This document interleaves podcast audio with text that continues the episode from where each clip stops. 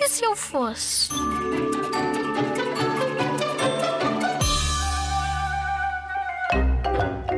Se eu fosse o dono do mundo, o que é que eu fazia?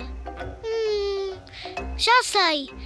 Impedia, obrigava todas as pessoas a deixarem de poluir o planeta e a apanharem o lixo que deitaram.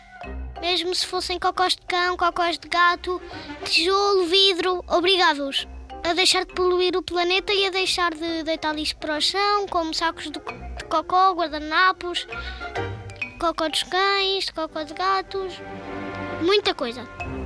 E todo o tipo de coisas que tiverem no chão espalhado no lixo, eu obri... No lixo não, no chão, porque o chão não é lixo.